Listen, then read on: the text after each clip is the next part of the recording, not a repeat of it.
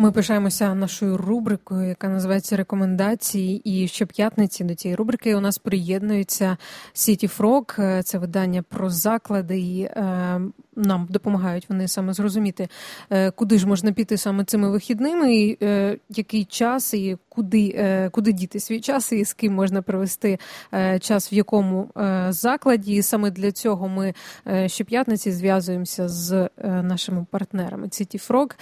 Олена Пустовой зараз з нами на зв'язку. Це головний редактор видання. Олено, добрий день. Доброго дня. Дякую, що Рад. приєдналися. Отже, далі слово вам. Е, розкажіть, е, на що ж нам в цими вихідними звернути увагу? Олю, зізнавайся, ти солоденьке полюбляєш? Ну, звісно.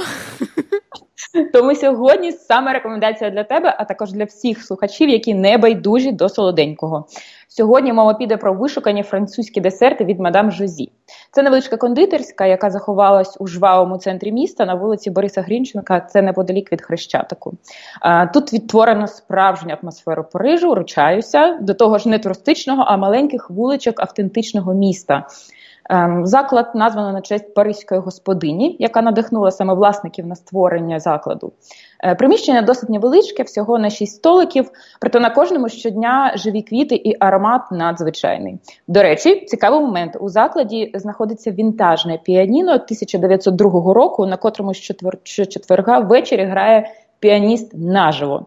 Атмосфера чудова, дуже раджу звернути увагу. Е, головною прикрасою, звичайно ж, є кондитерська вітрина. Е, готують тут виключно французькі десерти. Головний кондитер проводить багато часу у Франції, надихаючись новими знаннями, тож асортимент часто змінюється. Тут ви спробуєте як улюблені макарони та еклери, так і вишукані тарти, наприклад, е, з фісташками, або тістечка з маркою та манго, або ж зовсім екзотичні, на кшталт е, троянда, малина та інжир, і все це в одному тістечку. Ем, для тих, хто прискіпливо рахує калорії, я раджу звернути увагу на еклер без борошна та цукру, який готують з кокосовим та ананасовим наповненням. Е, до речі, якщо чесно, він за смаком нічим не відрізняється від калорійного варіанту. Ем, тож спробуйте. Ем, також раджу скуштувати сезонні десерти, які зараз на піку популярності з мандарином або обліпихою. Ем, якщо ви плануєте побачення, то вам запропонують французькі вина та закуски до них. А для посиденьок з подругами е, підійдуть грайливі коктейлі на французький манер. Нещодавно у закладі з'явилось повноцінне меню на кшталт круасана з фуагра, запеченого камамберу на тості та крем супів. Ем, меню досить легке, збалансоване. До речі, Оля, тобі сподобається. Я я знаю, що ти слідкуєш. Є багато позицій для веганів, вегетаріанців mm. та, та тих, хто не вживає глютен. Скажи, я для тебе старалась. Дякую. Дякую. Мені неймовірно приємно. Я бач, я звертаю увагу. Приємним бонусом є також ранні сніданки, які подають з 8 ранку, тому раджу особливо звернути увагу на них.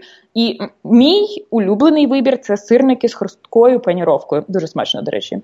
Ем, Загалом місце дуже маленьке, інстаграмне, таке атмосферне. Тут хочеться робити багато фоток, пити каву, десерти, куштувати та нікуди не квапитись. В серед чек е, складатиме десь е, біля 250 гривень. Це якщо з меню. Тістечка в середньому десь плюс 100 е, плюс гривень, еклери 45, макарони від 30. Ем, Раджу бронювати столики, до речі, заздалегідь, бо місця в закладі насправді дуже обмаль. Ем, Якщо чесно, я людина насправді байдуже до солодкого, проте перед кондитерською мадам Жозі стояти справді не можу, тому іноді грішу і вам раджу.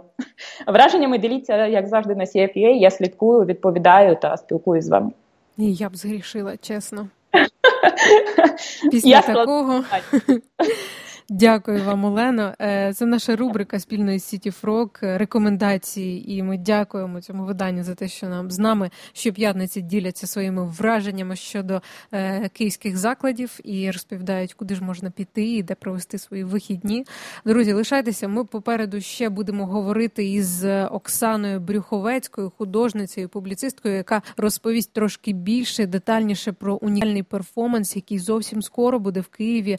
Це перформанс однієї однієї з найвідоміших французьких художниць Орлан. Е, він відбудеться в рамках Київського бієнала і матиме назву Петиція проти смерті. Про це трошки детальніше вже згодом.